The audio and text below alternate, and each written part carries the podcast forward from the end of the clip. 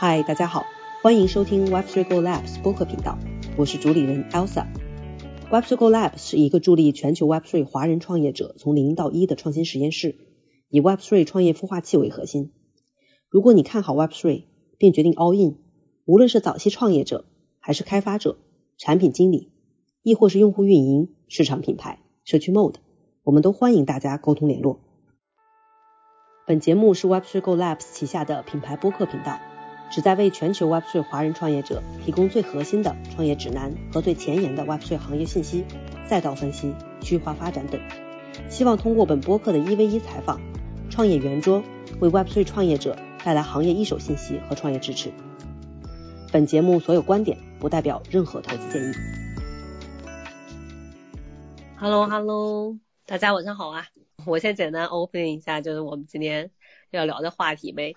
呃，反正挺有趣的是，我们这个其实从上个月开始，我们在思考一个问题，就是 Web3 的区域性发发展，我们发现有一些非常有趣的区域性特色。比如上周我们聊中东啊，然后发现中东有一些就是它所这个区域所特有的一些 Web3 的一些发展的特点。然后呢，这我们这周来聊聊东南亚，因为其实我们都很清楚，可能从二一年开始到特别在整个今年的年次，呃，就是二一年和二二年这两年，我们发现东南亚的整体的。在 Web3 的发展非常非常的凶猛啊，然后包括我们能看到一些现象级的呃项目出来，包括阿谢呀，然后 b r i d g e 道啊，呃也有一些这个非常厉害的游戏公会，像 YGG 啊等等，呃那其实都是在东南亚这个区块发展起来的。所以其实今天我们想聊一聊的是，呃首先我们会先聊，想想先，因为今天请到的嘉宾都大家都有过 base 在东南亚，或者目前还依然 base 在东南亚，那就是想跟大家一起来聊一聊。呃，基于大家目前的就是一些经验，在这个区域范围内去 building 的一些经验，可以跟我们 share 一下。第一个就是这个区域在 Web3 发展的一些特点，然后大就是从个人的经验出发哦。然后另外就是呃，因为到年底了嘛，我们肯定会要展望一下，比如说在明年或者后面这个新的，我们说这个新的 cycle 即将开始之前的这个，现在还其实还是在熊熊熊底的这么一个阶段，大家会认为东南亚未来的。Web3 的赛道机会在哪里？然后以及比如说作为华人团队或者作为华人的创业者，如果我们想要去 base 在东南亚，哪里比较合适？啊，大家可以给给一些建议啊。所以这个应该是我们今天这个聊的一个主线。然后我看了一下，差不多我们今天人都齐了，然后那我们就开始呗。我先简单介绍一下今天五位嘉宾吧，然后再请各位介绍一下自己，然后可以讲讲自己之前 base 在东南亚哪里，或者目前在哪里啊，都可以。然后首先我先介绍一下五位，呃，我们今天有邀请到 Chain Capital 的 Founding Partner Simon，嗯，Hello Simon。然后 Simon 呢，同时也是新加坡 ABGA 联盟的发起人。Hello Hello Simon。呃，同时我们也邀请了 AC Capital 的 partner Vincent。哎，大家好。然后我们也邀请到了 MetaKey 的 founder Suki。Hi Suki。Hello Hello Hello，大家好。呃，以及 Boyson Managing Director Tommy。Hello。然后最后我们也邀请到了 Web3 的数字游民上野。然后上野应该是已经在外面游历了一一整圈了啊。最近我看你 base 在了。香港，所以可以跟我们讲一讲你今年的一些见闻。Hello，大家好，大家好。OK，好的，好的，那我们就先开始呗。然后大家可以先简单介绍一下自己和目前的做的事情，以及嗯之前 base 在或者现在 base 在东南亚哪里？要不我们就按刚才那个顺序，大家还记得牢不？可以啊，那我先开始也行啊，就是那个，然后我先开头吧。那大家好，就先感谢主持人，就是这个也感谢那个 Web 三 Go 的邀请嘛。我是那个 Chain Capital 创始合伙人李小敏。然后英文叫 Simon，然后那个呃，我们是在那个一呃一五年成立一个那个 Token Fund 吧，然后到现在也一直在投一级市场为主。呃，另外呢，就是说我也我和另外的一些机构也一起发起了那个。呃，Asian Blockchain Game Alliance 那个亚洲的区块链游戏联盟，然后那个主要是 focus 在这个呃游游戏这个板块吧，就是这个，而且也是以东南亚这边的那个啊，包括项目啊，包括一些平台为为主。那发发起这个联盟的初衷也是因为我是在那个二零二一年的那个七月到的这个新加坡，然后我们发现就是说整个东南亚这块其实游戏这个应用的生态其实还是挺挺不错的，这个土壤包括这个用户人口。然后所以后来想做这么一个事情。啊，那在这个我我现在东南亚差不多也待了一一年半多的那个时间吧，然后除了新加坡之外，其实也去像印尼啊、马来啊、泰国啊这些周边的地方也都去看过，所以我觉得总的来说，其实那个呃东南亚的那个对 Web 用户对 Web 三的这个热情，还是说这个整个的这个呃法规或者说技术友好度，我觉得都整体还算比较不错的吧，就是这个其实是还是对。不管是华人还是说 Web 三这个创业者来说，我觉得还是一个很好的这个呃，就是叫做试验田或者说是呃出海第一站的这个选择吧。就是因为无论是这个时区还是说那个啊文化习惯总体的这个近似度，亚洲还是还可以。那具体一会儿可以再展开讨论，我就先简单自己介绍一下。好呀，好呀，谢谢，谢谢 Simon。OK，那下一位 Vincent。哎，大家好，谢谢主持人邀请啊。那个我是 AC Capital 的 Vincent，然后我们是呃前身是成立于二零一八年的一个媒体，就是 Coin Voice，然后我们二零二零年开始做这个我们的这个 VC arm，就是 AC Capital。然后呃先可能说一下我本人吧，因为我是相当于二零一五年这个进入到这个 crypto 这个行业，最早我是做 OTC 的，然后主要是做澳大利亚这一块，因为。呃，澳洲嘛，相当于是一个这个东南亚的一个，也算是一个尾巴上的门户嘛。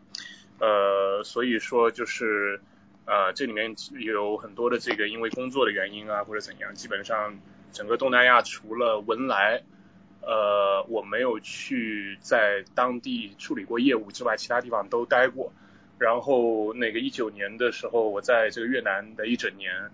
然后在那边做当地的这个法币交易所啊，然后目前的话我是 base 在泰国曼谷啊，大概是这样的一个情况，嗯，所以就是可能我对这个 东南亚这边就是 crypto 这个市场了解可能相对呃比较田间地头啊，所以这个因为这样的这个视角呢，可能也有一些呃比较有意思的这种。啊，这种 findings 可以分享给大家。OK OK，非常期待一会儿聊一聊，展开聊一聊。OK，那 next Suki，Hello Hello，大家好，我是 Suki，呃，我现在呢是 MetaKey 的负责人。那呃 MetaKey 呢是主要为 Web 三机构和从业人员提供出海落地、呃资源对接等等，就是一系列。服务的一个综综合性的服务平台。那我现在呢是在马来西亚的新山，呃，那我因为我之前也是呃 Bitrise Capital 的 VP。呃，那么我们其实去年有很多员工也是去东南亚，包括呃美国，就是转了一圈嘛，就是大家可能都很分布式，然后世界各地都有。归总下来，我们觉得还是东南亚比较适合华人团队的发展吧。之前我们可能以新加坡为主，接下来新山可能我我认为会是一个。呃，Web 三发展的一个新的高地吧，这个也可以待会儿展开来分享。好呀，好。就因为新山可能大家目前来说人不是特别多，但是已经有非常多的团队，可能年后陆陆续续就会过来。嗯，对我今天还去扒了一下数据，发现这个马来西亚的这个用户活跃度以及那个占比是非常非常高的，Web 三的。是的，是的。对，然后觉得还觉得哇，就是蛮 shock 到我的。好呀，好呀，待会儿可以大家来聊一下这个马来西亚的。OK OK。OK，那接下来 Tommy。呃，大家好，我叫 Tommy。在就是进币圈之前，我是在腾讯做海外游戏发行，然后当时主要也是做东南亚市场，然后中东市场，所以当时做那个 PUBG Mobile、COD Mobile 还有 Free Fire 这三款游戏，然后也在呃东南亚这边也是做了很多的赛事，所以当时也对这边的一些游戏生态比较了解。然后后来的话，就是今年正式加入 Web3。然后我们的 Billson 的哦总部是在新加坡，然后也是今年年中的时候过来这边，然后也参加了很多的活动。呃，包括 Token 二零四九，那个时候也见到了上野，跟他一块爬了山。对我们就是除了在新加坡活动之外，我们也去参加了包括菲律宾啊、越南、马来，然后印尼啊等很多地方的这个会。然后也是觉得这边确实是这个如这个标题所说，就是 GameFi 比较热，嗯啊，然后那个呃 Builder 比较多，然后道非常多，工会很多。对，反而是就是资本比较少。在新加坡的就是特点就是资本很多，然后 Builder 很少。对，之后也可以继续详聊一下，谢谢。OK OK，欢迎 Tommy。哎，那 Tommy 现在是 base 在哪里啊？呃，我现在 base 在新加坡，然后但是我们也现在今年就是开始准备往香港市场走，所以说香港也会经常过来。我明天在香港也有个活动。OK OK，好的呀，欢迎 Tommy。然后那呃接下来上野。哎哈喽，大家好，我是上野。然后呃我算一七年七八月时候入行吧，然后呃前两年算间断性打工，然后后面后面这两两三年就有点变成自由职业了。然后我也不知道自己在干什么，就每天在行业里面混着，呃，然后会到到处去参与各种各样的活动。应该最早是一七年就来新加坡去参与了一个叫 Block Show，那个是 Cointelgraphy 办的一个活动。然后后面就去了吉隆坡参加过活动，去金边啊柬埔寨那个传销大会也去参加过。然后一九年的时候我在呃也是越南那边吧，啊越南那个应该是胡志明待了两三个月，也是在那边做交易所。然后疫情来了就回国了，然后今年应该算是。五月份就开始出来转了一圈，啊，其中大概就二零四九九月份吧，在新加坡待了一个月，那陆续在那个曼谷那边做中转吧，所以前前后后在曼谷也待了可能一个月多的时间，啊，然后然后就是前几天应该刚从新加坡来到香港，因为香港最近不是有些。新政策嘛，所以过来看一看。对对，嗯，OK，好的好的，欢迎各位。然后那我们就直接开聊吧。今天其实聊东南亚啊，就是第一个第一个话题就是在于说，因为因为我今天呃就这两天我去专门爬了一些数据，会发现挺有趣的一个现象，就是这两年其实非常多加密的公司都把总部搬到中东南亚。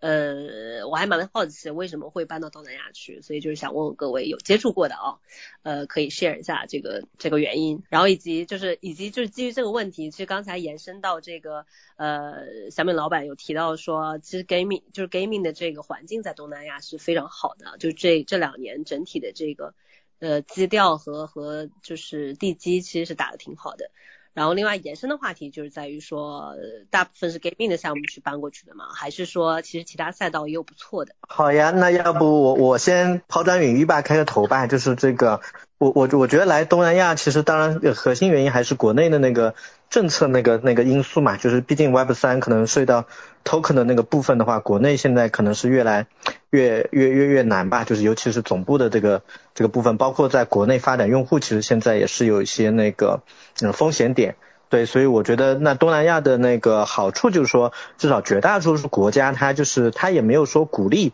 但是目前也是处于这个灰色的一个状态，它也不禁止啊，就是这个包括他们对这种呃的就相对来说对这个政策啊这些东西的话，可能。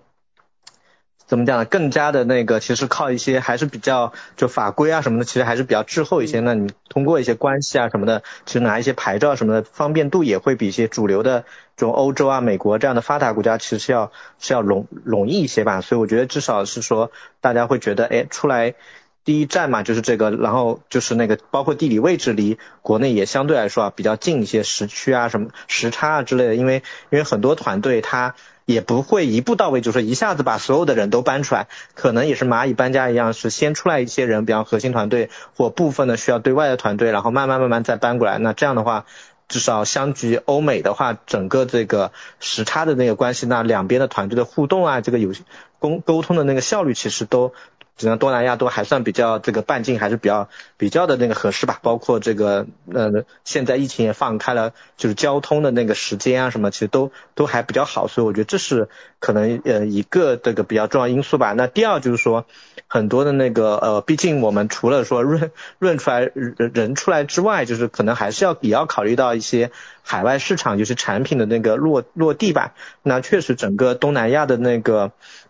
人口还是比较还是比较多的吧，就是整个大概现在有六七亿人左右，就是这个，而且其实这些用户的话，因为它就是这个。整个的那个收入普遍其实跟国内比起来，包括其他发达国家比起来还是比较低，所以对尤其应用类，像去年跟前年比较流行这种插图 N 这种方式啊，或者说代币对它奖励的话，可能同样可能几美金对可能欧美来讲，其实人家根本不屑于去参与，从这么一点激励去参与，然后但是东南亚这些用户的话，其实是。可能对他来讲就已经非常重要了，甚至说他来玩一些游戏也好，如果行情好的时候，可能可能几百美金就是对他来讲就是一个很大的一个副业收入，所以他还是这些人是愿意去花一些时间精力跟一些就是去来来去做这些 Web 三的一些交互啊，或者说这种体验的吧，因为对他来讲这这点钱对他们很重要，但对其他的国家人可能就是没有没有那么那个在意，所以我觉得这是，而且这个用户量确实也比较大，大他们就是这个。呃，而且现在因为东南亚其实至少在移动互联网或者说手机端的那个拥有率的话，包括人口的年轻化，其实也都是比较好的，就是这个，所以就是这些来培训起来，或者说他们来学习这个 Web 三的那个成本，只要这个刺激或这个这个赚钱动赚钱的可能性比较大的话，那这些人他的那个教育啊各方面其实都还可以，国际化程度也也还 OK，所以这是我觉得第二个吧，然后。第三个，我觉得从那个，呃，怎么说呢？就是从团队这个，可能 builder 或者说这个开发者来讲的话，就是刚才也提到了，就是说其实，呃，因为最好的环境肯定还是在美国啊，包括一些，尤其是对一些基础设施类的，就技术开发人员类的。但是，呃，可能相对来说，如果是一些国内的团队出来，或者说部分的那个自己已有的员工出来的话，那相对来说，东南亚的这个呃成本还是比较。相对会低吧，包括甚至说亚洲的日韩比起来，可能东南亚的那个除了新加坡之外吧，我觉得，因为新加坡可能整体那个成本还是比较高的啊，但是新加坡之外的很多国家，不管是泰国还是说那个马来西亚、印尼的话，综合的那个成本其实还可以，而且东南亚普遍的那个华人都比例都还也也都比较高，然后相对来说对华人的友好程度也还 OK，就是这个那。包括就是说饮食啊各方面，我觉得可能适应起来就是刚，而且你要长期哈，因为如果说是这些拖家带口出来，那要类似移民这样的话，那长期要待在一个陌生国家的话，可能东南亚我觉得可能是第一个跳板也好，或者说第一步可能还是比较合适的吧。就是那我觉得就是大概分享这些吧，就看其他嘉宾的一些看法。嗯，好。OK OK，谢谢 Simon。呃，对，就接着这个话题，其实我觉得挺就挺有趣的一个点，就是在于说，呃，我今年接触了挺多呃早期团队，大家都会选择可能在明年年初的时候，先去先去一部分，就是核心成成员先去一部分到东南亚，可能去新加坡走一走机构，然后就把一部分的这个同事去落在东南亚的某一个区块了。嗯，我觉得这个这个可能确实是另外一方面，就是大普遍有好有反应，就是说其实觉得东南亚成本其实比较比较便宜，比较低，而且就是去新加坡开会啊，或者去见一些人会非常方便，嗯，这可能也是一方面的这个这个原因哦。然后有没有就有没有其他的补充？就这一个部分，大家觉得？其实这个东西呢，因为刚才那个李老板基本上就是已经 cover 了很多这个部分了，比如说像东南亚，包括这个。对吧？最重要的优势一人人多人年轻，第三人便宜。这个人便宜指的是两方面：一招人便宜，二用户人也比较便宜，对吧？我说，比如说我举个例子，我招一个这个 dev，呃，因为我在这边我在越南招过人嘛，一个 dev，一个 designer，一个这个运营。一九年的时候的行情，基本上一个 dev 的话，呃，普通的这个前端后端啊，甚至是 Solidity 的这个开发者，呃，基本上人民币不上万。一九年的时候，现在行价估计估计够呛了，因为因为越南本地崛起的比较厉害。然后当时我们的这个总设计师一个月人民币四千，在当地已经非常非常高了。然后我的这个运营一个月发工资三百美金，差不多人民币就是两千多一点点，对吧？那这个就是这个就是当地的这个人力成本。然后呢，就是当然了，这个不是不绝对，不是每个国家都这样的，因为越南。呃，本身也在这些国家里面也算是相对便宜一些，因为越南嘛，共产党国家，它的这个就是大学里面产的这种就是批量生产这种工程师，对吧？呃，学好数理化这种这种思维也是很很重的，所以说越南是这个整个东南亚国这个这些国家里面呃比较少的产工程师产 dev 的这个地方。哦，OK。所以所以你看，其实呃这个另外一个可能就是马来西亚，马来西亚其实 dev 也还可以。很多的这种就是 Solana 的这个这个项目，其实暗地里基本上都是他们弄的，就是这个他们的这个这个实际上的这个 Dev，呃，都是从马来西亚啊出产的这么一个情况，呃，这是人的问题。第二个的话呢，就是文化，呃，这文化呢主要是两个部分。首先第一个呢，就是总体来看，除了汶莱之外，其他的这个国家基本上还是一个属于这种世俗主义的这种社会。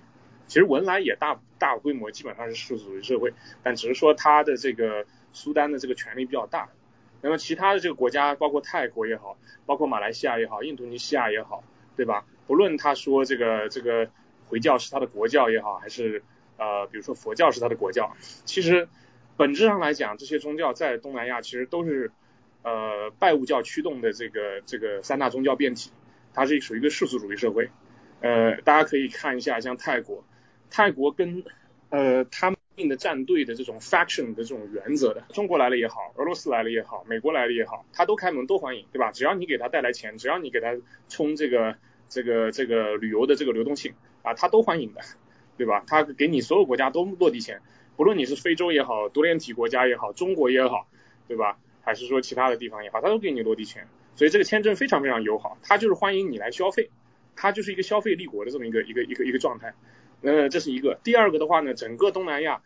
不论任何教派的这个这个国家，它的这个世俗主义的这个社会构造，其实就决定了它的人赌性非常坚强。呃，我给大家举个例子，我当时两个礼拜发一次工资，然后呢，我那些小年轻呢，其实加班加的都非常凶，因为我加班给加班费，然后呢，他他们基本上我两个礼拜以后，然后我看一下大家的这个 OT 的这个状态。然后我大概就知道哦，最近谁去赌钱赌输了啊？谁赌钱运气不错，对吧？没准备在 OT 了，这太明显了。我整层我整层楼的公司，我隔壁做游戏的，我在那边好像搞会销的还是干嘛的，我就是，然后还有一个是做这个 BC 的，都是这种情况。就是我可以看这个这个办公室忙还是不忙，就知道最近他们赌运如何。这个这个这个情况，印尼、泰国都是这样。我泰国，我从我这边，我我我我住的这里。我边上到那个就是华人聚居那个拉玛九那边，然后到那头了以后，其实那里边地下赌场多的不得了，然后他们都是给那个当地的这个警局都塞好钱的，所以那边那个警局是整个泰国最有钱的，啊，这个这个就是他们的民风，说白了，那这种民风其实是自下而上的，就整个社会都是这个样子，这个这个警察也想着搞钱，政府官员也想着搞钱，老百姓也想着搞钱，对吧？所以你要在这种情况下想要严监管根本不可能，你哪怕给他搞出一个。啊，就是名义上的有这个 licensing 这么一个制度的，其实真正真实的这个情况又如何呢？对吧？比如说泰国这边这个这个监管牌照，你要做大规模的 OTC 或者开交易所啊，需要需要搞牌照，对吧？我们这个泰国这边一共就三家，对吧？Zmax 啊，这个 Big Cup 和这个 b i z a r 一共就三家，那三家人其实说白了，首先第一个国王在里面占了不少的股份，这是肯定的，对吧？那么你觉得除了这几家以外？整个泰国就没有人去换 OTC，没有人做 USDT 到泰铢了吗？怎么可能啊，对不对？所以所以说像这些地方的话呢，对于像 Web 三这种，呃，其实它本质上是属于呃监管套利、全球性监管套利的这么一个这么一个产物、这么一个行业啊。东南亚是非常非常适合这样的这个这个行业去生存的，甚至是本地的这个政府它是欢迎的，因为你想你这个行业是这个样子，你觉得他们的国家不是这样吗？他们的国家其实也是在做套利啊，这就是他们的这个立国之本嘛，不是吗？嗯，对吧？然后最后一个 这个问题呢，其实是没有 legacy，就是很多的国家，像尤其是这个西方国家，西方国家它是经历了完整的这个现金记账，然后到银行卡、信用卡一整个完整的这个 payment 这个体系，一直发展到今天，对吧？呃，移动支付 PayPal，然后啊这个到 wallet 到 crypto，东南亚国家不是的。东南亚国家很多很多人都没有银行卡的，就我们到现在去这个车站买票，泰国已经算是发达的，其他这个地方基本上只能掏毛票，只能掏现金，没有刷卡这回事儿。一个国家百分之十点几的人有银行卡，你怎么去刷卡？那么没有银行，就银行体系不发达，意味着它没有 legacy。没有 legacy 的话呢，你要给他推一些新鲜事物，新的这种 wallet，新的这种支付体系，他很容易去接受。尤其是什么？尤其是像缅甸、菲律宾、柬埔寨。这几个就是自己这个，包括老挝这几个，就是本身呃自己国家的整个这个货币体系不是特别牢固啊，汇率波动非常厉害，这个经济状况不是呃就是地下经济的这个这个体量比较巨大的这些国家啊，它其实非常欢迎，它的老百姓用户非常欢迎这种东西，你很容易的就是说一个产品，就哪怕是做时光机理论，在中国已经是烂的不能再烂的这个产品，到这里的话都可以以比较低的这个成本去。获得相应的这个用户啊，这个就是呃东南亚在这一块我我自己个人体验下来感觉的这个呃情况。嗯，OK，这还蛮有趣的，这个让我突然就觉得哦，我我也有也能理解为什么 gaming 或者说 GameFi 会直接在东南亚 form 起来，是整个就整个国家的这个民众的思维模式就挺 formal 的，那大家就都是喜欢赚快钱嘛，那 g gaming 在它上面生根发芽，就是这个土壤非常肥沃。然后那我们接下来聊聊就是下一个话题啊，就是其实刚刚我有提到，就其实目前除了 GameFi 这个赛道在东南亚比较火，我们能看到特别多的这个。呃，包括就是 gaming 啊，包括游戏公会啊，其实是非常集中的。然后我有两个问题，一个就在于说这些 gaming 的，就是 GameFi 这些赛道团队，大部分会分布在哪里？以及除了 gaming 以外，还有哪些其他赛道目前在东南亚还蛮火的，或者说有挺大潜力的？然后让我们先请 Suki，Suki 上爷，你们两个可以 share 一下。哎，Hello Hello。其实我觉得 gaming 这一块的话，应该新加坡就就还是分布，就是你刚刚也讲到，就是嗯，在东南亚其实是 gaming 很好的一个发展的土壤嘛。那新加坡其实相对来讲，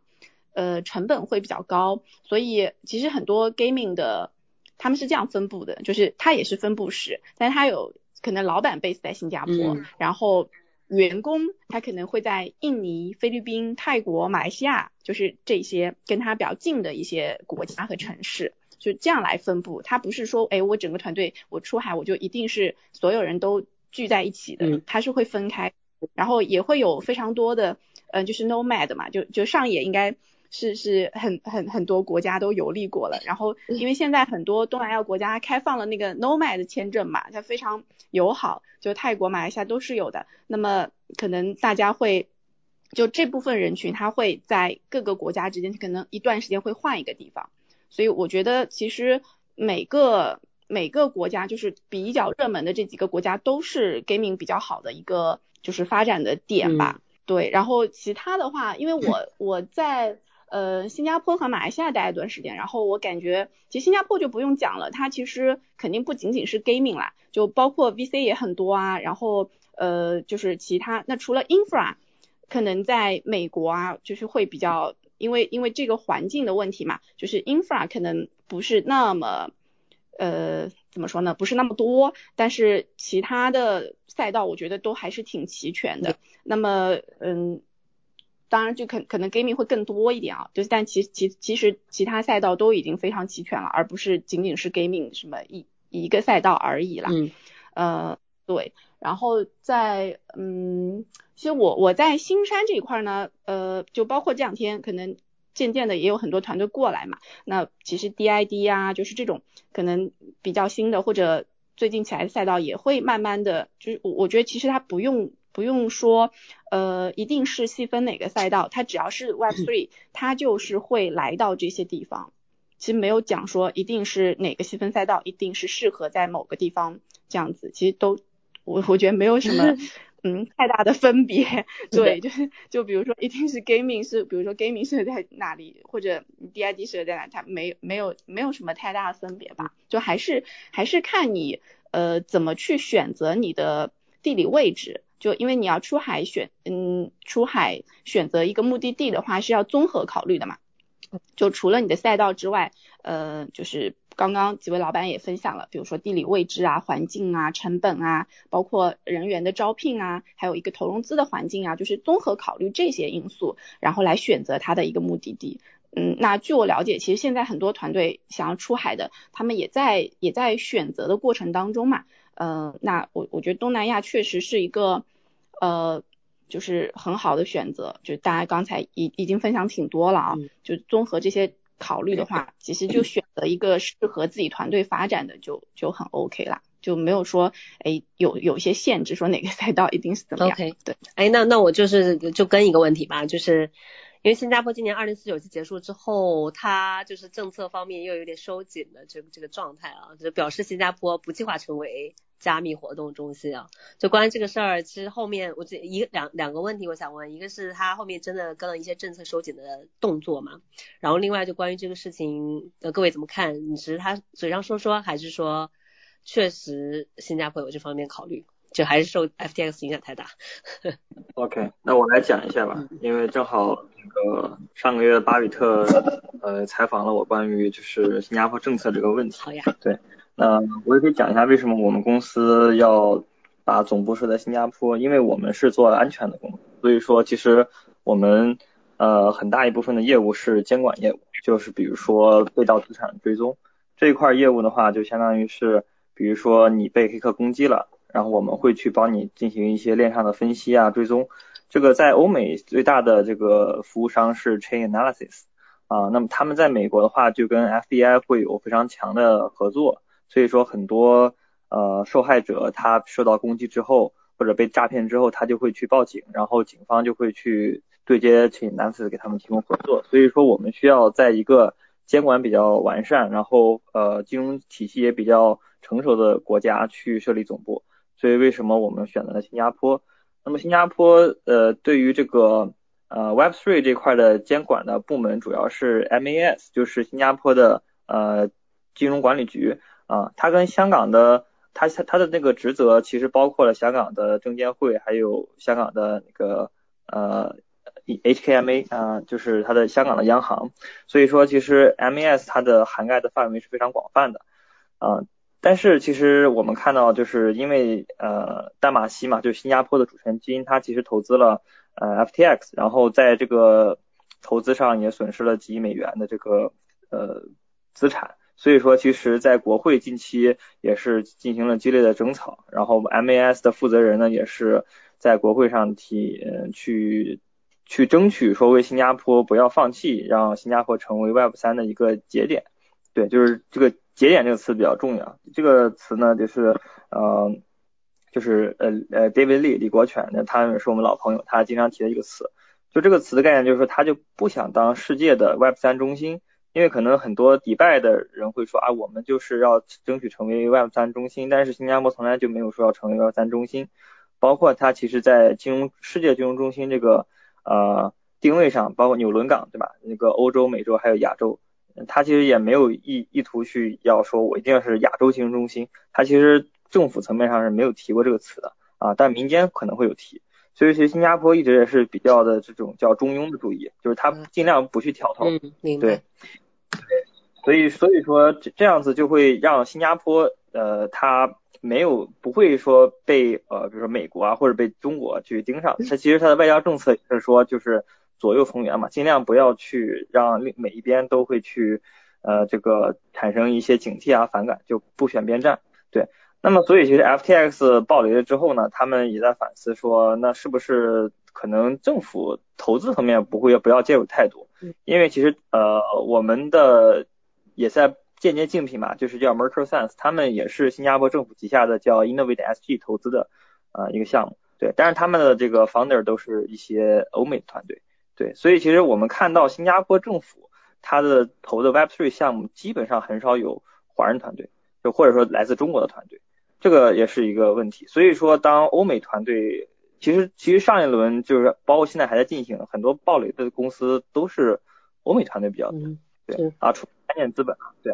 啊，三箭资本算是新加坡人啊，苏州应该是新加坡人，对，那那个是自己自己自己国家自己自己人弄的了，这个是。然后，但是他投资的一些项目啊，包括那个对吧？FTX，他其实呃，SBF 他原来是在香港，他去问香港政府要钱，香港政府没给他，把他赶走了。然后他可能就去美国了，然后可能淡马锡他又投资了，对。所以其实他的整个政策的方向还是跟着美国那边走。那么美国现在这个监管也严了，他肯定也跟着严，对吧？然后香港现在一看这是个机会，所以说就发布了很多利好政策，然后把很多呃中国团队给吸引过去了。对所以说，其实我觉得新加坡现在可能是要先扣扣 down 一点，因为其实民众很多人的钱是在 FTX 上，这一点是他们最 concern。就如果说是机构的钱呢，其实还好，因为三件其实很多机构钱，新加坡机构的钱在三件里面的，但是民众没有机会接触到三件这些东西嘛。但是 FTX 因为新加坡的 IP 直接就把币安给封了，包括 KYC 也过不去，所以只能去选 FTX。然后 FT 暴雷之后，民众就会有意见，然后这个的话，这新加坡就说那我们先不宣传了。但是我觉得对于创业者来讲哈，还是挺挺嗯，还是还是可以的，因为这边其实整个 Web3 的这个 VC 的生态啊，还还交易所，包括那个 OKX 在这儿非常大的团队，Bybit 也是非常大的团队啊，其实他们还是会把团队放在这儿。对，然而除了毕安，他是以前也在新加坡嘛，他是被新加坡赶走之后才去了迪拜，所以其实嗯，我觉得大机构还是喜欢在这个地方待着的。但是对于 Builder 来讲，我觉得是非常不友好，因为一个是 EP。啊，就是那个他的他们的工作签证非常的难搞，必须要招够足够额的本地员工才能批出来一张 EP。对，包括我的 EP 也是批了好久才批出来。然后，呃，我也遇到很多朋友让我去帮他介绍 EDB，去帮他去看一下能不能去正常隐私啊进来，就非常难。但是，呃，但是对于比如说，嗯，机构啊或者比较大的，那么他们本来就可能有足够资本，他们对于这个签证的事情有能办法解决。对，反所以，我所以我觉得今天其他嘉宾我也想先想了解一下，就是包括马来西亚等等。对，因为我觉得可能前店后厂嘛，就是把。呃，管理层还有一些重要的岗位和合规岗位啊啊，这些必须要跟政府打交道的岗位放在新加坡，一些 developer 团队放在其他东南亚国家，可能是个比较好的办法。先讲那么多，谢谢。可以，谢谢 Tommy。OK，那那要么那个就正好聊到这个，一个是我们刚刚那个 Tommy 一个聊到了香港，一个聊到了比如说马来西亚或者其他的国家，所以这两个部这两个区域我们可以聊一聊，一个是呃香港吧，我们先聊香港吧，就是因为其实。最近香港的这个动作非常非常的密集啊，包括 FTX 暴雷之前，就是香港还刚就是其实是开启了这口子，然后包括很多政策方面的啊，不管口号也好，政策也好，它落地的都还蛮快的。所以这块其实我们可以聊聊看啊，就是上野现在在在在香港，你最近的一些见闻怎么样？就是确实是落地了吗？还是怎样？呃，我觉得应该还没吧。香港就是香港，其实不算东南亚，好像香港就算大陆这边。然后 对呃那个边缘性区域吧，东南亚。对对对，然后香就其实应该说呃之前其实一七一八年的时候，像那个百倍杠杆那个 BMax 是吧，FTX 这些其实上都是从香港这边出来的，然后后面走到其他地方去了，然后都被赶走了吧？对，然后然后现在应该说是呃新的政策出来说要开放拥抱。但具体的，比如说政策，其实目前应该算，我觉得是还没有明确的。但是它这个，我觉得香港呃在 Web3 上面有些时候我觉得做的比新加坡更激进，因为呃我不知道为什么就香港一直都是相当于叫 ATM 机啊特别多，然后一七一八年的时候就就线下的 ATM 机就很多，然后现在就是我这次来这边逛了一下。呃，前两天还拍了个小视频，就是他在应该是油麻地那边吧，有一个类似这种十字路口一个实体店，实体店是 HDT.com，就相当于是香港的一个交易所，但是他目前呃问了些问了一些朋友，他们目前还没有拿到牌照，但是他们在线下就相当于说我们这个大马路的十字路口那边租了一个店铺，然后上面全部是各种各样广告。呃，上面比如说有一个广告是写你可以存 USDT、USDC，然后 BU 年化是百分之十二点二五这样子的一个广告就放在那边，然后旁边还有个元宇宙的广告，还有他们发的这个呃什么元宇宙的 NFT，这都很大的海报就在这个大马路路口。然后呃我还去那个香港这边商场，就 K 十一嘛，K eleven，它里面直接在那个厕所旁边就有一个 ATM 机，就是比特币的 ATM 机。然后路在路边也会看到很多，这这个就是另一家什么 Coin United 好像是，然后另一家感觉是数字货币交易所，然后很大的广告就放挂在天上。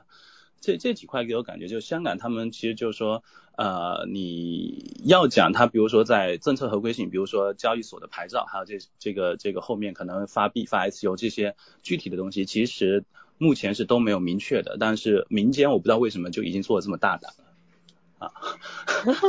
对，所以就是，所以说这可能是默认默认允许是吗？就你可以做这些。我不太这这个我就我讲不清，我就感觉香港这边的这个线下的这种数字货币啊，然后这种 Web3 的一种一种做法，其实是比新加坡那边更大胆的。然后包括新香港这边各种就是 Web3 的广告，大家可能也在朋友圈看过，什么一整辆巴士吧，它其实有很多这种公交车或巴士或者说 taxi 可以直接。整个车涂上 Web3，你你什么币安他还你只要给钱还我感觉你给钱他们就可以可以帮你去把这广告印上去。然后之前我有一个印象还是新加坡之前哈有些地方就不让不让挂 Web3 的广告哈币安的还还什么的之前哈有发生过这个事情啊，所以这个我也不知道该怎么讲，就是呃八九号正好这边有个会嘛，然后所以呃先过来看一看，然后参加参加会。然后等一等，看香港有没有什么具体的政策，或者说具体的东西可以下来。然后我这次其实，呃，提前过来也了解了一下这边的一个情况。现在其实应该算是一七一八年那一波老的香港的人吧，又又又出来了，就是这样子，又出来，就他们一直在香港，然后一七一八年在搞事，后面可能就没搞了，然后像香港政策反改，他们又来了，但就是怎么说呢，就就呃阶段性复活，比较神奇吧，这就比较神奇吧。对，然后如果说你说香港新人哈，新人可能就是他们会就有一些这种 Web Two 的人，确实就像这波呃 政策出来完之后，香港是有一些本土的 Web Two 的一些这种实业，哈，给我感觉是实业，还有一个是呃政府引导基金嘛，我觉得类似这种，他们现在开始在找 Web 三的人在聊，看有什么东西可以落地啊，但这个给我感觉就是之前有人讲过，就是这种香港可能做的就会局限在这个叫大湾区。你你做的就不会说你做这样一个项目，然后面向的是全世界，就是这个格局会有差别吧，或者说你目标群体是会有差别的啊。嗯，对，明白了解，嗯，这还蛮有趣的。对，因为因为我最近呃遇到一些做做那个 social 赛道的朋友，他们会会呃提到说，可能有两个两个点是他们认为还对对他们吸引力比较。高的是在于一个部分是，就香港目前有一些呃，就是类似于科技性园区，像数码港这类的，会给到一些，比如说政策性的支持，可能会给到一些场地支持之类的。然后呃呃，有特定赛道的一些团队是可以就是进入的。然后另外一个点就是在于说，不是前一阵子那个好像是。呃，高级人才还是什么？香港高级人才还是还是哪一哪一个？就是开的又重新开了。对对对，他他呃，香港现在有两个吧，一个叫专才，一个叫高才。专才好像是说，如果区块链这方面有特殊贡献，它是可以加分的。香港就评分，当你满分了，达达到一个分数啊，就可以申请变成香港这边的算是工作签还是还还是身份证这样子。然后高才是最近才开通的，就是你只要还是前一百的大学的。毕业吧，然后还或者说你是一年，就上一年你收入是两百五十万港币，就纯收入哈，有这些证明，你就可以直接啊拿个香港身份证，好像是这样，然后有两到三年的这个有效期，嗯，这这说明，反正我觉得香港对一个人才这块也是现在希望说就多吸纳一些人才吧，这个点，然后刚讲那个。呃，数码港那个政策，我前两天朋友聊了，他大概说是好像是选四十个团队吧，然后每个团队大概给个一百万港币的这个啊创业支持。当然这不是说呃直接是现钱，而是比如说呃这个场地给你算多少钱，然后什么服务给你算多少钱，就可能一部分是 cash，一部分是相当于说他们提供的这种线下的服务，然后折合起来是。一百万港币这样子，然后选二十还是四十个团队，那他这期选选的团队就好像是就真的是 Web Three 这一块，就相当于你可以发币可以发 MT，好像这块他们没有，就是没有说你不能发币，没有没有不是像大陆那种你那个 那个什么呃联盟链上的这样的项目，对它这这里的这里的项目就真的是以太坊或者说这这种主流币圈的这种项目的类型的 native crypto 的项目都可以，对对对对。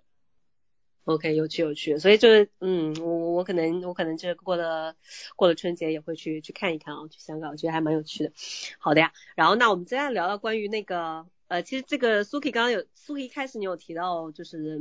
嗯，马来西亚的一些情况，其实我也蛮蛮好奇的，就是方便可以 share 一下新山的情况？嗯，好呀好呀，就是嗯，讲到马来西亚，可能之前大家都会就是对吉隆坡比较有印象哦，新山不是特别了解，但其实我我感觉新山还是一个呃，就是还还挺不错的地方。首先呢，从它的地理位置来讲，它离新加坡非常非常的近，就一桥之隔吧。呃，就是新马大桥，其实连接的就是新加坡和新山。然后我亲，就是肉身体验从新加坡，我我那天是搭车过来，就是就是呃汽车过来，然后呃大概四十五分钟，就是加上通关的时间，其实还算比较好。但那个桥上其实平时都会比较堵，就可能你工作日的。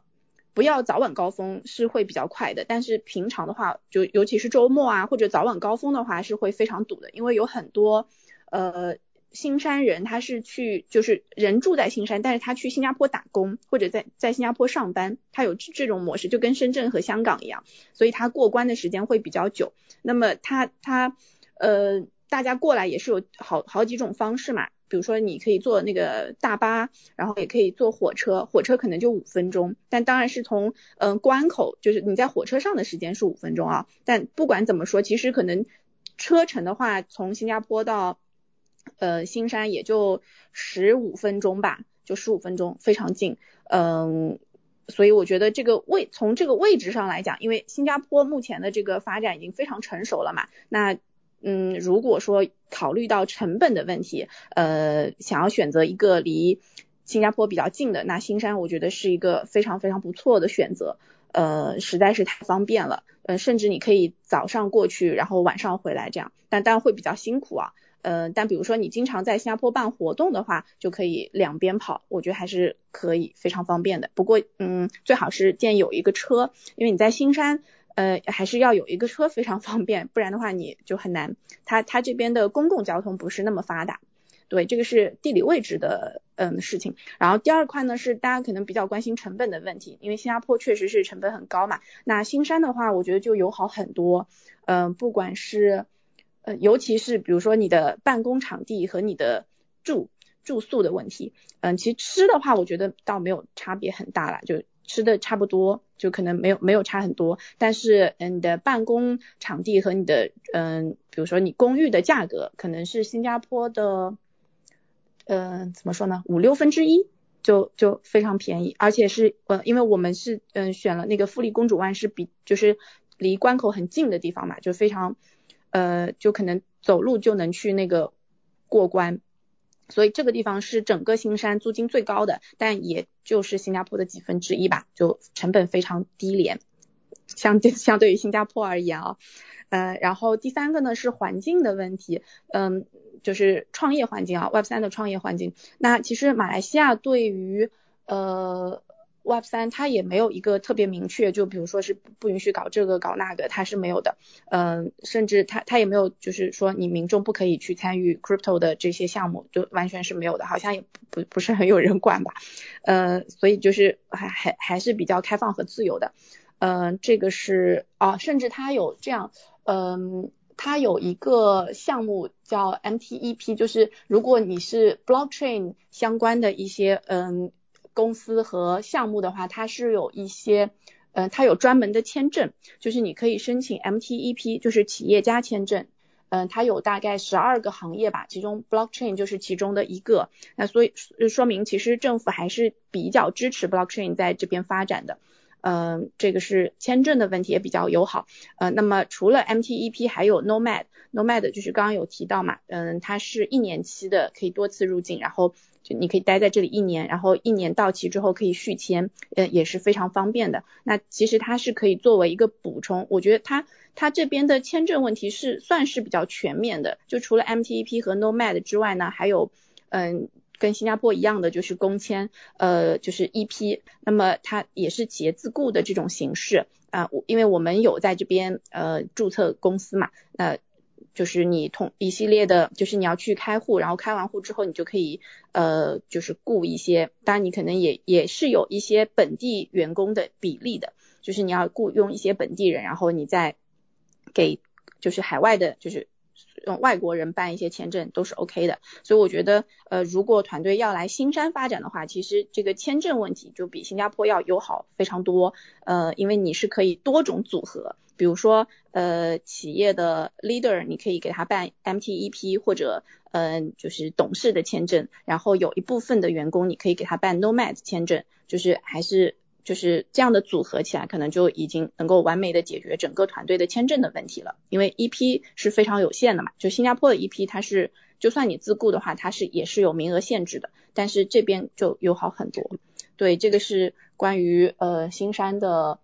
Web 三的环境吧，然后因为最近呢，我们也在跟很多团队聊嘛，就是大家在也在确实也在选择就是合适的目的地。那我我我我觉得也是欢迎大家可以来，如果你们到新加坡的话，可以顺便来新山看一下，嗯。就很方便，很近，就可能如果你呃那个桥上不堵的话，半个小时就能到新山，就非非常的方便。对，安排起来。对，安排起来。就感觉是很方便，就是嗯，类似于珠海到澳门的感觉。对，就那一个大桥，就是 一个大桥。我那天过来的时候，我还跟司机聊天，我说，哎，这个桥是不是很长？他说没有，很短，其实就很短。然后，然后，然后我发现，哎，真的是很短，一下子就到了。对，然后我们我们这边也会年后也会组织一些在新山啊，组织一些活动吧，就新加坡、新山，包括印尼，就是这几个点，可能安排大家去考察一圈，然后也方便大家做出呃比较适合团队的选择。嗯，那如果大家有兴趣的话，也可以。关注一下我，然后我们后面可以就是再再再详聊。好的呀，OK，好，对对，好。然后谢谢呃 Suki 啊，然后那个，其实我觉得马来西亚这个整体的这个环境听上去非常非常的好，很有吸引力。然后大家有机会可以去看一看，我觉得挺方便的。嗯，那接下来我其实接下来其实想从机构侧去了解一下目前东南亚的情况啊，嗯，所以就想请教一下。呃，Simon 老板还有 Vincent 老板啊，就是目前，因为其实我们能看到东南亚最就是最近这两年新的项目，而现象级的项目涌出来的是还蛮多的，而且，嗯，就呃算是得到了一些 global 的呃机构的一些认可，大机构的一些认可，头部机构认可。那其实我想了解的是，从作为就站在机构端，呃，我想知道这些 native crypto 方为什么会选择东南亚的初创企业。原因是啥？然后这第第一个问题啊，机构测的。然后第二个机构测的问题就是在于说，呃，目前 base 在新加，呃，目前 base 在东南亚的机构，大部分它的构成是什么样？是呃本地呃资金比较多，还是 global 的资，就是 global 的基金会比较多？这两个问题。哎呀，那我也先先做个简单的分享吧。我觉得就是说那个呃第一个问题其实是那个赛道嘛，我觉得。呃，东南亚其实还是比较适合呃应应用端的那个，因为结合刚才前面大家也都提到的，其实因为呃应用需要用户嘛，所以就是说这边的那个用户，而且获呃一个是用户的基数，而且第二就是说获客成本其实还是比较都是比较不错的啊。然后那个呃那第二端第二个呢就是说呃就相对来说它本土其实也是有一定的那个有有有部分的国家吧，不能说所有国家，比方说越南啊。啊，包括那个刚才提到马来西亚，就是说，因为他们就是整个在教育这端，包括这个对这种啊计算机这种专业，或者说这个码农的那个培培养的话，就是说，其实人人才储备还是有的，就是这个，所以，但是呢，这些人才呢，可能就，呃，毕竟他本土也没有像，比方说美国有这种大厂啊，包括国内现在其实那个。那个呃那个很好好的那个就是这种企业比较多嘛，但是这些可能他们那边可能就还没有发展到像国内这种腾讯。百度这样的那么规模庞大，所以就是说他们技术呢，就是基本的能力肯定都是都都是有，但是说去做一些可能说我们 infra 这样的这种比较高难度，其实确实还是有一定的那个难度吧。当然也有一些少量的，就是说啊类似一些供，就是他们本土也会有一些这种，像越南也会有一些这种做供电啊什么的，就是可能啊就是但相对比例还是比较比较少一点吧。所以其实嗯主要还是这种。中间件跟这个呃，就是应用端的这种项目会更多一点。然后，而且他们本身其实之前因为也有一些这个基础，就是说，因为很多那个呃，其实也都是刚才那个呃文文色讲就很很好吧。我觉得就是说，其实是有一个这个叫套利的这个机制吧，就是这个其实不光制造业在这个套利，其实这个我们的这个叫做互联网其实也在套利，就是因为早先的时候就是这个可能国内那个中国的成本是世界工厂是比较便宜的，那现在其实在往越南制造业也在往越南去迁。那其实相对来说，这个互联网这边，其实我们的大厂的内内卷程度，包括那个，其实那个呃薪资其实也不低了。那相对来说，这个呃越南也好，包括印度也好，包括其他一些地方，其实还是一个相对来说人力成本也还算一个洼地吧。所以一些没有那么高精尖的一些产品啊、开发什么的，其实其实也很早有些互联网的一些企业，包括国内的，其实它也会放在这些越南啊，包括马来西亚地方去做这种啊这种外包吧，就是这个。所以他们本来就有这方面的这种。啊，产业或者说这种呃小团队那个基础，然后刚好这个 Web 三其实又是比较适合这种啊小团队创业，所以这又回过来就是说，从我们机构来讲，其实他们的就是越南那些项目，就是包尤其是这个二零年的时候，包括二一年上半年，其实他们的那个人工就是融资的额很低。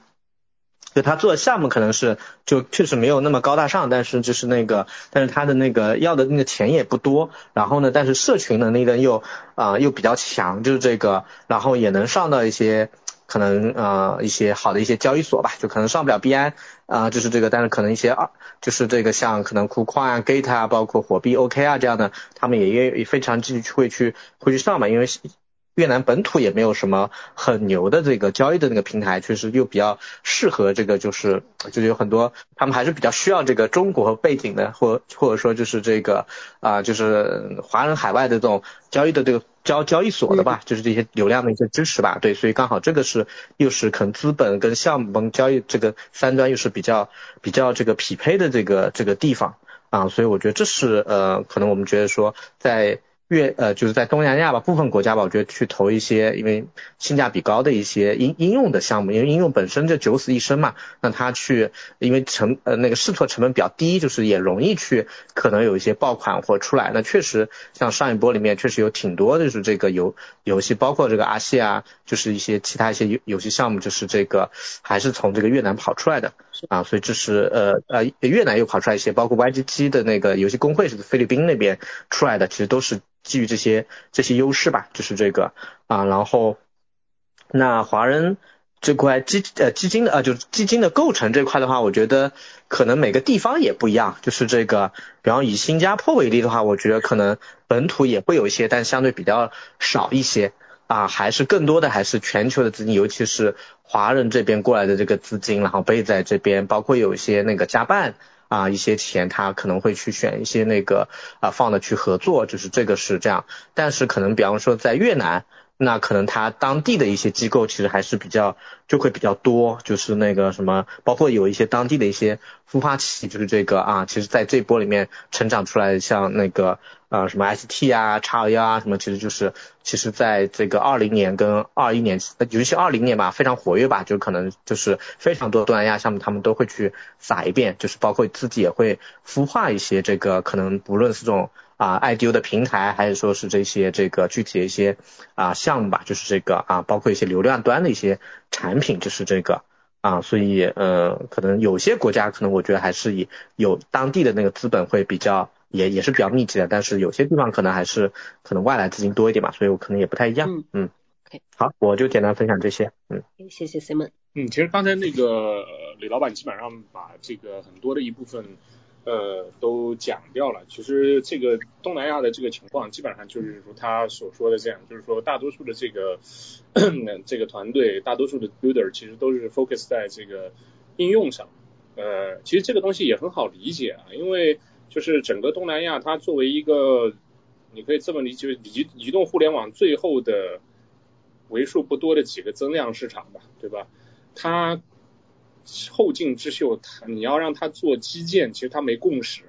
因为它基建这个东西的本质是什么？基建的本质其实你做个 protocol，你做个这个 RPC 啊，做这个公链这些东西，它本质其实是个 to D 的服务，to dev 或者 to 项目方的这个服务。你你在这一块上，东南亚本身它自己除了越南，呃，可能还比较盛产 Dev，其他的这个国家 Dev 整个这一块都差一点。那而且就是也没有什么就是呃那么有这种正统性的这个这个项目方。那如果这种情况里面的话，你基建你你要怎么做呢？对吧？你 Echo Builder 这些事情都非常困难。啊，比起这些已有的这个已经 established 的这些就是供电来说，啊，这个东西实在是差了太多了。然后第二个部分的话呢，啊，但但话说回来，就是说在应用端上，并不是说呃东南亚做的这个东西的话就是很浅的，就是我我这个当然这个东西是每个国家有一些不一样，比如说像这个印尼或者说是泰国出来这个项目，它确实很多的这个这个质这个项目的这个深度或者是质量确实是有点问题的。啊，但这个这个可能跟当地的这个呃生态没有很系统性的这个形成啊有一点关系。比如说举个例子吧，泰国这边生态，泰国的这个生态是非常奇怪的。泰国这个国家很像韩国，它是财阀呃比较兴盛的这个这个国家。然后它这个国家里面最大的这个就是呃，你可以把它理解为 VC 或者孵化器吧，反而是它这个国家的四大银行，Cassicon Bank 和 SEB。然后 S E B 的话，它因为早年它投了那个呃 Band Protocol 和那个 Alpha Finance，所以在这里面尝到了甜头。然后他就搞了一个一百叉那个 accelerator，然后这个 accelerator 的话，基本上就是说，呃，你如果是他就去电招那些呃泰国那种名校毕业生进来，然后内部创业，然后你如果说做得出来就做出来，做不出来的话，他就当你的员工养着给你发工资，就这样子。K K K Bank 的话，他今年也是的，他今年做了 KX，其实这个东西相当于是跟这个 SCB 银行直接竞争的。这个问题在于什么？就是说，虽然他打出一个就是往 Web 三方面进发的这种姿态，但他说到底是银行，所以他一个银行，他他自己还是有点就是逼格，有个架子要端着的。所以你外部想要跟他合作，你哪怕是美国那些机构跟他合作，他未必接的，他未必会跟你去去合作的。所以相当于是整个泰国生态有一点闭门造车的这种感觉。所以印尼也是这个样子的啊。然后越南的话呢，它这个还是有一些不一样的。越南的因为他早年是，就首先第一个越人，因为越战的原因，他有很多海外越人在那里的，所以说他们实际上从海外的那些，比如说呃之前的那个 Tomo Chain 啊，或者说是那个呃呃 Kyber Network 对吧？他们其实很多都是以这个海外的这个越南人，然后来牵头呃当地的这些越南的这个开发者来做这个项目，所以它本身其实并不能算完整的这个越南项目。但正因为这样的这个项目定了这个基调，所以说越南的这个，而且他们其实更也蛮像这个欧欧美那样，就注意社区的这个建设。所以说其实是呃通过这种方式的话，呃向这个越南去传了福音啊，你可以这么理解。那么。在这个里情情况里面的话呢，它就形成了相关的社区开发者，甚至形成了本地的 VC 生态。你本来你看越南本地其实它有自己 VC 生态的。你举个例子，呃，你说不管它是月供红顶不红顶啊，比如说 K 三百 Ventures，或者说是在卡利亚茜它自己孵化嘛，对吧？那个呃之前的那个 Cton Arena，对吧？再包括刚才呃李老板提到的这个 IST，对吧？Fee 他们那个做的那个就是 GameFi ORG 和那个呃 Red Kite，对吧？这些。呃，相关 Launchpad 也是获得了比较不错的这个国际机构的这个这个投资。再有的话就是 Coin 九八系和 Coin 六八系，原先两家都是媒体，后来自己慢慢慢慢变成 Builder，做自己做项目发项目，然后做孵化器，自己做资本啊，什么都做，就逐渐逐渐就成型了一套这个完整的生态体系出来。所以越南是一个挺不一样的这个这个这个，就是它已经变成了一个全球的一个一个 Crypto 的这么一个。呃，一个一个正经的这么一个节点，嗯，然后最后你说到菲律宾，菲律宾的话其实是本土化的胜利，就是刚才我我这个里面提个反对意见啊，那个也不叫反对意见，就是提一个不同的这个意见，就 YGG 其实在 Game Game Build 里面做的不算好的，说真的，就是他是因为他上了大锁，所以我们觉得他那个什么，其实 YGG 在那个菲律宾本土没有什么很好的这个这个社区的资源，你们去看他的社群，你们去看在地去看，他做的最大的贡献就是跟 Block Space 那个。那个那个去成立了这个本地的那种线下的这种这种 crypto 的体验店，你可以在这个体验店里面去玩 Next Infinity 的游戏兑换，可以在里面买 NFT，仅此而已。真正做得好的，真正有社区基础的这个这个 guilds，实际上都是非常深入田间地头，都很零散，并不是呃他们做的最好。然后这个里面其实说到一个问题就是什么？它菲律宾呃。它的资本是的，基本上包括像它那里地产的大的项目，包括 YGG 本身，包括 XLD Finance，包括这个呃，你说 Block Space 也好，对吧？呃呃，以及那个就是之前那个 Rens 他们那个项目叫什么？就是呃，可以可以就是定制那个 NFT 的那个，我有点忘记了那个项目叫什么。然后当时 A 十六 Z 也也也也也投的，这些项目基本上都是仰赖于海外的这个这个资本的，对吧？包括 OP Games，OP Games 的那个 Chase，他他自己也是。在美菲律宾人是这样的，所以基本上依赖美国资本在在搞事情。但真正他们成功，你看做得好的，真正做出声量来，他讲的故事是什么？他讲的故事是在菲律宾，在东南亚，我有一点几个亿用户的这个场景里面，我是老大，我这个垂类里我是老大。他讲的是这么一个故事，所以所以所以就是说，他们是非常非常重视本土化的。就真正在菲律宾做得好的、做得起来的这个项目，我举个例子啊，像这个他们这个可能已经不是 Web 三项目了，它是一个 Web two 的这个呃钱包，支付类的这个钱包叫 Gcash，还有另外一个叫玛雅，Gcash 的老板是支付宝，然后他当时他的这个本土化其实做得非常好，他就用了一招，哪一招呢？就是你下载，你推荐哪个人下载我这个钱包，注册成为我的用户，在这一段时间限时推荐里面。你只要让他注册成功，我就给你五十比索，五十比索差不多等于零点九有 USD，然后就这样，嗯，一招鲜，即开始积累了七千一百万用户，整个那个那个菲律宾才一点几个亿的人，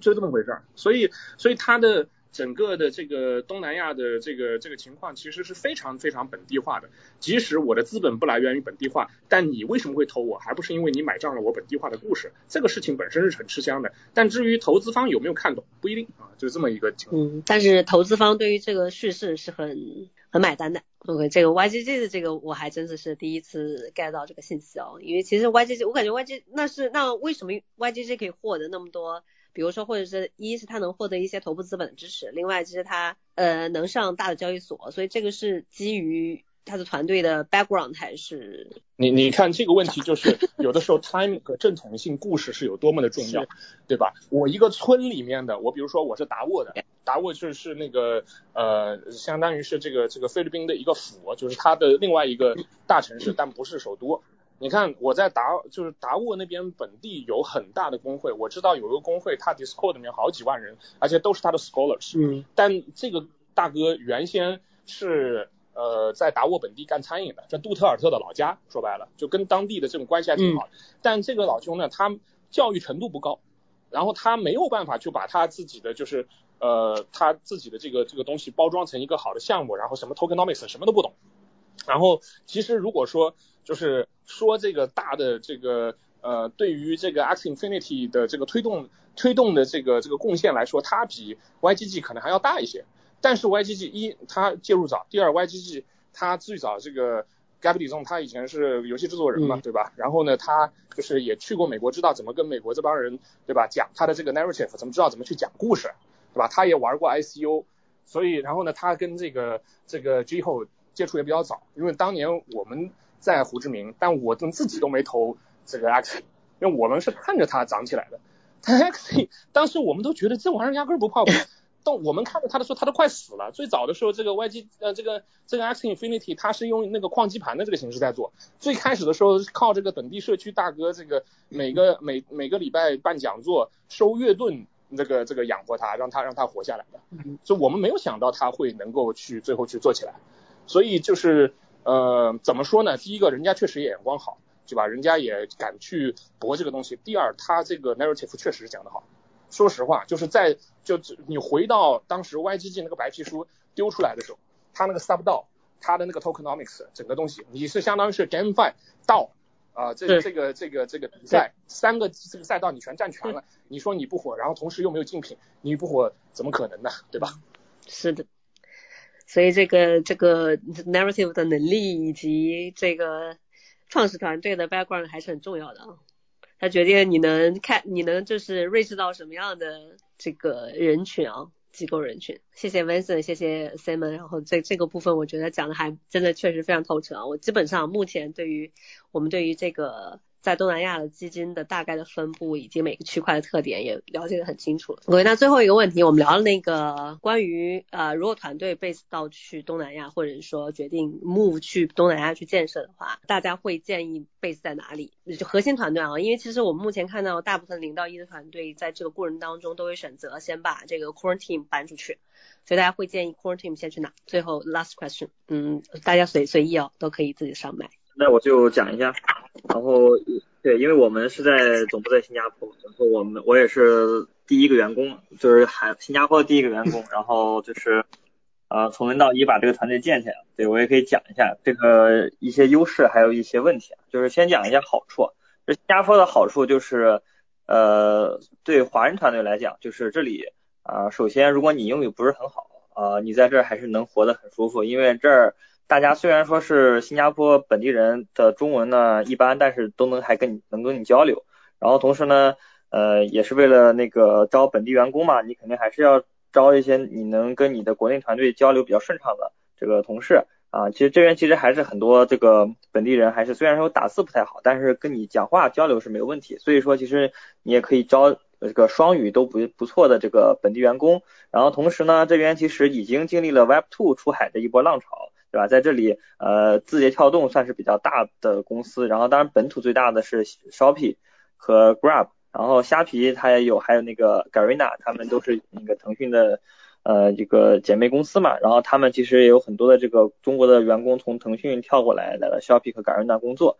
所以说其实这边也有很多的这个国内的呃这个工程师啊，一些产品经理啊，他在这工作几年之后拿了 P2，那他们也可以算是本地员工，然后你把他招进来也可以算是本地的配额。对，然后所以说招人方面，然后这个呃沟通方面这方面人才还是比较充足。这个不用担心这个英语的问题，然后第二点就是说，呃，这边还呃这个比较方便，这方面来的话，就是说这个新加坡还是比香港的面积要小很多，然后从东边到西边开个车大概四十分钟就开完了，然后公共交通也非常方便，所以说其实呃如果大家去年九月份来香呃新加坡参加这个 Token 2049，就会发现其实很多活动 party 就在那么几个地铁站。然后可能来回坐地铁或者打车不超过十几分钟就可以搞定。然后这些活动啊，基本上 Web 三的活动现在基本上是比较冷淡的吧，基本上每周也可以达到呃两到三场最少。嗯，而而而且这边有很多的这种，比如说大学也比较支持。嗯，比如说那个新加坡管理大学，它也正好在市中心，然后它可能会很多的这种呃。机构啊，包括 Web 三的项目方啊，它就会跟大学合作，然后开一些这种培训课程，然后你也可以接触到一些学术上的东西。对，因为你想在新加坡获得一些政府的支持呢，你觉得自己闷头搞是肯定不行，你肯定还是得跟大学合作。政府觉得你可能帮当地的一些人才培养，他会觉得啊多招本地人，他会觉得哎你这个公司确实是准备把新加坡当成一个真正的办公场所，那他就会可能给你一些政策的支持啊。之后你再去申请拿牌照那些东西，才慢慢慢慢的去会变好一点。嗯，这一点的话，呃，新加坡有一个本土的创业公司叫 FormoPay，啊，他们也是做支付，他们就是两个方那儿就是在这儿读的本科，然后一步一步的啊做了很多年，最后拿到新加坡政府的牌照，也拿到投资，然后这样支持。对我觉得新加坡它跟香港的区别就是新加坡它是个国家，香港它是一个城市，所以新加坡它肯定是要考虑到你对这个国家能贡献什么。香港的话，可能它更公一点，就是说你能为我的经济带来什么就好，它可能不会去考虑说一些呃国家安全的东西，因为因为这个香港它是背靠祖国嘛，所以它很多东西它不需要存在，但是新加坡它就要考虑说这个东西是不是呃真正是我们国家所认可的，对，所以这方面创业者也需要考虑，就是如果真的想来这儿设总部的话，你就要考虑真的说是跟新加坡当地的生态产生关联，就是说从招人啊，从培训人才角度来讲，然后。嗯，再讲一下营商环境吧。营商环境就是这边的税比较低，这边的这个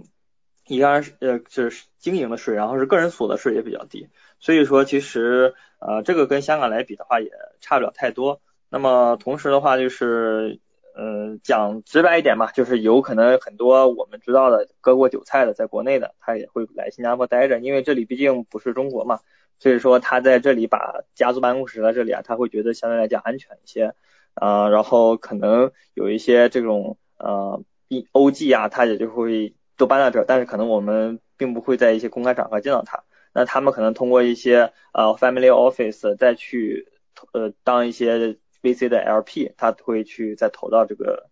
Web 三里面。所以说这边的钱也是比较多的，而且就是呃相对来讲的话，嗯，离中国远嘛，会还会有一种可能说你要搞一些发币项目，你就不会有这么大的一个心理包袱在这。对，然后最后就讲一下，就是说，呃，如果在这边想生活的话，其实生活成本还是比较高的，就是要预估可能一个月可能两万人民币的一个成本，租房可能一万，然后吃饭啊，其他的一些，呃，可能再有一万。对，所以说，如果说是没有没有做好足够的这个经济上的准备，就直接过来，其实是还比较危险，因为这边其实，呃，我不知道大家有没有前一阵听过，就是 Shopee。突然裁员，然后很多的人就得在一个月内找到工作，如果找不到，他就要呃马上离开新加坡啊。但是他们已经拖家带口过来了，所以这个事情就是也比较的啊这个会是一个风险。包括最近一些交易所啊，Bybit 我们也听他裁员等等的，对，所以说其实就是如果考虑要过来，或者打工人的心态的话，就可能要做好说呃可能多手准备了，就是如果说。呃，你突然遭到裁员了，可能这个时候你就要想办法去能比较快的找到工作，或者说呃先在这稳住脚，拿到了 PR 之后再把家人接过来会比较好。嗯，对，以上一些建议，谢谢。谢谢 Tommy，戴老板有。嗯，那我我我接着 Tommy 讲吧，因为因为他其实新加坡这块讲的还比较全面，然后我来补充一些马来西亚这边的情况。呃，因为因为讲到建议嘛，呃，那因为我们也有员工在新加坡已经很长时间了，那嗯，我我觉得其实可以。可以两个选择，首先你核心团队要出来，可能一部分人就放在新加坡，一部分放在新山，这个是比较好的选择。就不管是从呃地理位置还是从成本的角度来考虑，都是非常合适的。当然，如果你没有特别的事情一定要在新加坡的话，你整个团队在新山也是 OK，因为你嗯新加坡活动多的话，后后反正你随时过去很方便嘛。就是新加坡虽然 EP 比较难办，但是呃商务签还是很好办的。就就嗯两年多次的商务签，可能两三天就能办下来，所以你就是而且你可以待呃一个月的时间，还能申请延延期，所以你只要拿到呃马来西亚的签证，然后你随时都可以过去新加坡，非常的方便。对，这个是我我觉得从位置和成本来考虑啊。那当然呃其实其实新山这边的呃人文环境还是跟新加坡非常的像的，因为也是华人很多嘛，你只要是华人面孔，他就可以讲中文。呃，那从我这几天生活。但当然，可能除了印度人，呃，他可能不不会就只能跟他英语交流，因为这边印度人也还是比较多嘛。那其实甚至马来人他也是会讲一些中文的。所以我觉得其实这个语言环境也还是非常 OK 的。那从拖家带口的角度啊，如果有小朋友要一起过来的话，呃，这边的教育也还是非常不错的。嗯，因为这边也有一些嗯英制英英式和美式的一些国际学校，呃，那价格也是新加坡的应该是很便宜吧？就是相对来讲，那跟国内的国际学校比也是要便宜很多的。嗯，所以我觉得这个新山是一个就是从。从这两个角度啊，就是位置成本来考虑的话，还是还是可以的。然后第二个呢，就是从讲到团队人员的招聘，因为如果做海外项目的话，可能还是需要一些呃 marketing 啊，就是这些人员嘛。那么在本地招聘一些员工，我觉得成本也是呃。就是非常喜人，就是因为因为新山这边有马来西亚理工，然后吉隆坡那边有马来亚大学，就是这边也还是有些非常不错的大学。那么，嗯，这些学生其实刚毕业的时候，他的呃就是薪水是比较低的，可能在五千马币以下。现在马币的汇率大概是一点八左右吧，就就还是相对来讲比较便宜，比你在国内招人，然后再派出来放到国外。放放到这边来，可能成本要低许多，因为他不需要你额外给他一些补贴嘛，呃，而且你也不需要去解决他的签证的问题，所以我觉得从呃招聘的这个角度来讲，也是也是很好的一个选择，呃，然后也是，然后这边的高校呢也是非常呃欢迎跟这个 Web 三的一些团队来合作的，呃，他们也会就是可能就是接接下来我们也会去谈啊一些跟高校的合作，那么包括就是比如说给。提供一些实习生的岗位啊，然后可能大家联合来办学啊，就是这些都是非常，他们是非常欢迎的。这个是嗯，就是这边学校招聘的一个情况。呃，然后还有一个呢，就是投融资的环境，因为你出来肯定要拿钱嘛。那其实，嗯，如果就新山可能就我们也聊了一些 VCA 的团队，他们也会放一部分人到这边来。呃，然后包括那那因为离新加坡已经很近了嘛，我觉得其实它就已经可以跟新加坡融为一体，就是你你要拿钱就完全没有问题，不会说你哎我马来西亚是不是呃这个投融资的环境不是特别好啊？其实我觉得就不需要担心这一块儿。对，就是综合以上来讲，呃，我我我是觉得，呃，新加坡和马来西亚都是非常不错的选择，就是大家可以分开来考虑，就是不不不是说整个团队放在一起的话，如果可以分开，就是分布式的话，就放在两地。那如果不是很 care，说一定 base 在新加坡的话，你就放在新山也 OK，经常过去就 OK 了，去去参加一些活动啊、聚聚啊，就就可以。好的，谢谢苏给哇，讲的太全面了，我觉得听下来马来西亚好香，哈哈哈，好香。对，大家过来可以找我，我可以带大家去 看看周围的环境。对，还还是挺香的，对，还是挺香的。OK，好的，其他老板有补充吗？就大家跟那我我接着那个马来西亚的这个这个讲下去吧，呃，就是。因为马来西亚我还好，我我也算蛮熟。就是如果说是怎么讲呢？就是团队整体到呃吉隆坡的话呢，我个人其实不是太喜欢吉隆坡，因为呃，吉隆坡反而治安不是特别好，我这是我个人感觉哈，我倒反而比较喜欢像那个马拉卡或者说是那个呃槟城或者说是呃这个新山这些就是以华人为主的这些小城，我觉得还还蛮好的。如果说你那个就是呃，其实像包括泰国其实也个挺好的选，因为泰国嘛，大家众所周知就是它是属于开门做生意嘛，是谁来他都不惧，他也无所谓就是说啊对哪个行业什么政策不管的，这个这个这个不存。存在这个问题，呃，当然你要说 expect 他要有对你有多扶植这个事情，呃，也比较难，说实话。呃，泰国这边比较好的一点是什么呢？就是说很多的，就是以华人为主的团队都已经选择了到泰国啊，在这里其实呃有蛮多就是比较知名的这个呃这个项目，呃，其实他们基本上他的这个国内团队整体搬迁基本都到了这个曼谷。呃，当然就是说，如果说是可这个团队可以接受分布式的话呢，呃，其实我觉得就是就是比如说团队拆伙，然后呃拆成两边，然后一边就是就是部分集中式办公的话，其实建议像如果你是个 dev team，dev team 的话，其实最好的选择可能是普吉岛或者说是呃这个清迈，尤其是清迈，清迈的话这个一人工非常便宜。然后第二个的话呢，就是呃那边的话呢比较清静啊，它不是这个大家呃夜生活 比较少，适合 不对对对对对对对对对对对对。然后呢，你的 BD 团队啊可以 base 在这个这个曼谷。然后整体的生活成本的话呢，如果曼谷基本上你租房的话，如果你住在比较好的区，苏坤逸这头的话，那基本上呃人民币大概不到一万吧，几千块钱这么一个情况。然后吃饭呢，什么平时生活费基本上跟国内二线城市持平啊，比如说像杭州、苏州这样的这个生活成本差不多，其实啊，如果说不是出去玩的比较比较多的话啊，那是可以的。然后呢，泰国有一个好处就是说，基本上因为整个圈子里面每年都要很多会办，在新加坡办嘛。但是呢，新加坡因为太小了，而且没什么事情可以干，所以大多数的这个参会的人的话呢，如果要提前从比如说欧洲或者美国飞过来，他大概率会在泰国一直待到这个新加坡开会之前，然后去。所以呢，其实像我们在这里的这个自己个人经验就是，我们虽然待在泰国，但基本上去过去一年里面把这个呃很多原先可能在国内或者在其他地方呃基本见不到的这些 VC 或者说其他的这个项目方啊、生态方啊，基本全见了个遍。啊，所以这一点是比较好的。呃，如果说你要去呃新加坡的话呢，这个这个航程也比较短，两个小时就到那头了。然后至于说融资环境的话呢，泰国本地并没有什么就是说融资特别大的这个团队，可能最著名的可能就是 Band Protocol 或者说 Alpha Finance。所以说这个事情的话，你倒不用特别担心，因为呃，就是对于说这个融资这一个部分啊，如果你是一个应用类团队，无非无无论你是 Social Game。GameFi 还是说是 DeFi，